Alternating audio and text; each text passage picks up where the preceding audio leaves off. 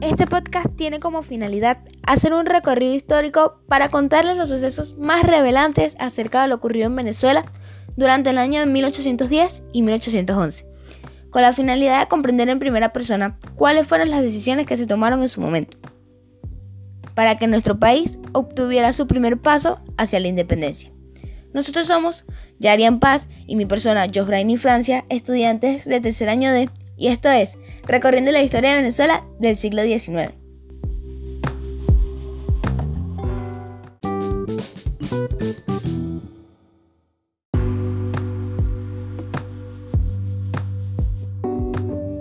El papel que desempeñó Simón Bolívar durante esa época. Era 1810 y las colonias españolas estaban cada vez más descuidadas por el rey fruto de las tensiones entre España y la Francia de Napoleón Bonaparte. Este año Bolívar se unió a la Revolución de Venezuela, pero el fracaso de la expedición le hizo abandonar su país.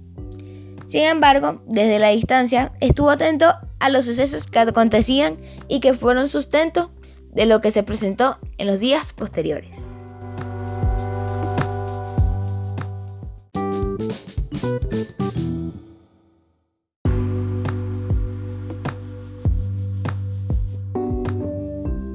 Ocurrieron dos hechos que marcó la historia de nuestro país.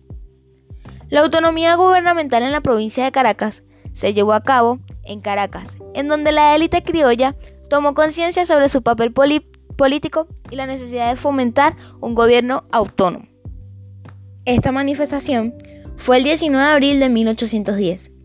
Toma el poder y da paso a un gobierno autónomo saliendo de un contexto con una crisis monárquica.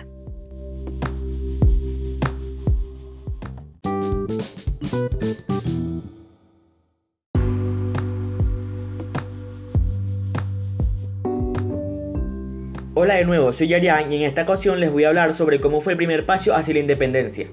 En sustitución de la Junta Suprema de Caracas se instala el 2 de marzo de 1811 el primer Congreso Nacional de Venezuela, cuyo objetivo era decir cuál sería el tipo de gobierno que regiría el país mientras se encontrara en cautiverio del rey Fernando VII.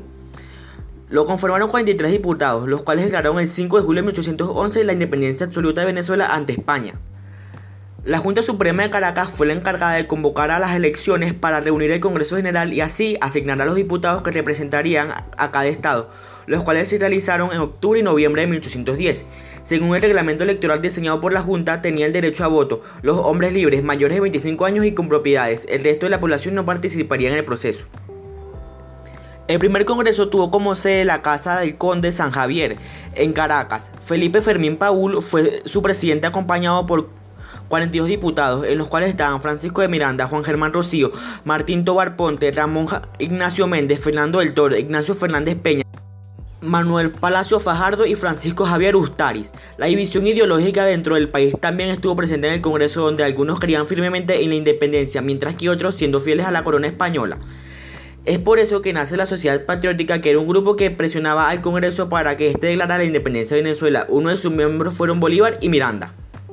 El 5 de julio de 1811, desde la capilla de Santa Rosa de Lima, en Caracas, se logra la independencia con 42 votos a favor y uno en contra, dando a la República de nombre Confederación Americana de Venezuela y elaboran la Constitución Federal de los Estados de Venezuela.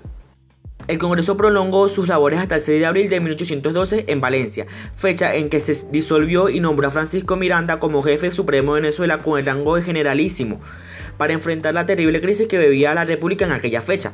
Miranda, al recibir el nombramiento, expresó, voy a presidir los funerales de Venezuela. La República caerá dos meses después y todos los diputados del Congreso huyeron a las islas del Caribe, Europa y Estados Unidos.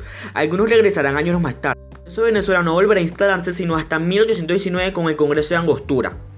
Y con lo anteriormente dicho, ya saben cómo fue el primer paso que tomó nuestro país hacia la revolución y la independencia de España. Gracias, nos vemos en otra ocasión. Adiós.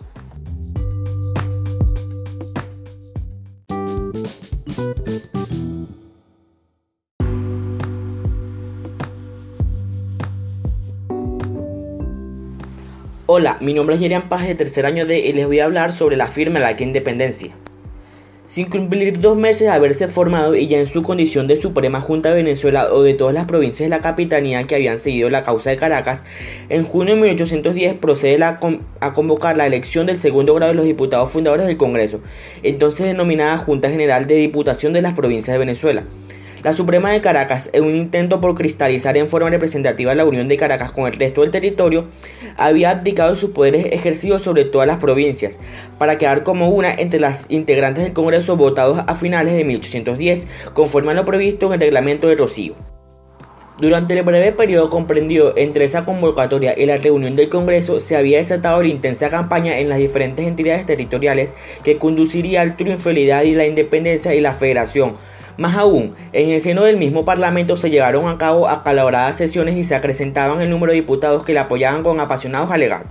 El ambiente revolucionario era tal que el 1 de julio de 1811 el novato pero activo cuerpo se había anticipado con una declaración de los derechos del pueblo, documento de valor crucial para el primer reconocimiento de derechos humanos fundamentales con rango constitucional que se adoptó luego de las dictadas al culminar las revoluciones en Norteamérica y Francia. 5 de julio de 1811 se constituye como la fecha de nacimiento de la Venezuela independiente, siendo la primera colonia en América que logra emanciparse de la corona española. Esta fecha conmemora la firma del Acta de Independencia de Venezuela, documento que, tras sesionar el Congreso Nacional y con una mayoría casi absoluta, fue redactado por Juan Germán Rocío y Francisco Isnardi bajo los principios de, de autodeterminación de los pueblos y firmados por los representantes de las provincias unidas de Caracas, Cumaná, Barinas, Margarita, Barcelona, Mérida y Trujillo antecedidos por Dios Todopoderoso y en alusión a la posesión de los derechos recobrados el 19 de abril de 1810, recuperar el estado de independencia que merece toda nación y en el uso de los imprescindibles derechos que tienen los pueblos para destruir todo pacto, convenio o asociación que no llena los fines para que fueron instituidos los gobiernos, se dictó y firmó el acta de declaración de independencia de Venezuela el 5 de julio de 1811 a nombre y con la voluntad de autoridad que tenemos del virtuoso pueblo de Venezuela, declaramos solemnemente al mundo que sus provincias unidas son y deben ser desde hoy de hecho y de derecho estados libres, soberanos e independientes que están absueltos de toda sumisión e independencia de la corona española. Tras este suceso, el júbilo reinó en las calles que se colmaron de criollos alegres, mientras que el tricolor patrio ondeaba en Caracas. El general Francisco de Miranda y miembros de la sociedad patriótica invadieron las calles llenos de alegría. Entre los firmantes se encuentran Isidoro Antonio López Méndez, Juan Germán Rocío, Felipe Fermín Paul, Fernando Peñalver, el Marqués del Toro, José Ángel de Álamo, Lino Clemente, Francisco Javier de Maiz, Francisco Miranda, Juan Nepomuceno de Quintana, Manuel Palacio, Manuel Placio Maneiro, Antonio Nicolás Briceño, entre otros. El acta fue elaborada por Juan Germán Rocío y Francisco Isnardi, que fue revisada y firmada el día 8 de julio. Con este acontecimiento, la nación se transformó en el primer país de Hispanoamérica y el tercero de América que declaró su independencia después de Estados Unidos en 1776 y Haití en 1804. Gracias. Y fue como nuestro país firmó el acta de la Declaración de Independencia. Nos vemos en, otro, en otra ocasión. Adiós.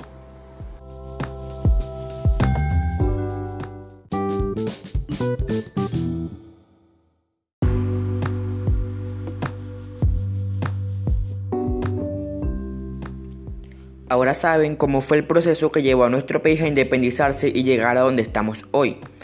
Nosotros fuimos Josbrani Francia y mi persona, Yarian Paz, de tercer año de, y este fue recorriendo la historia de Venezuela del siglo XIX.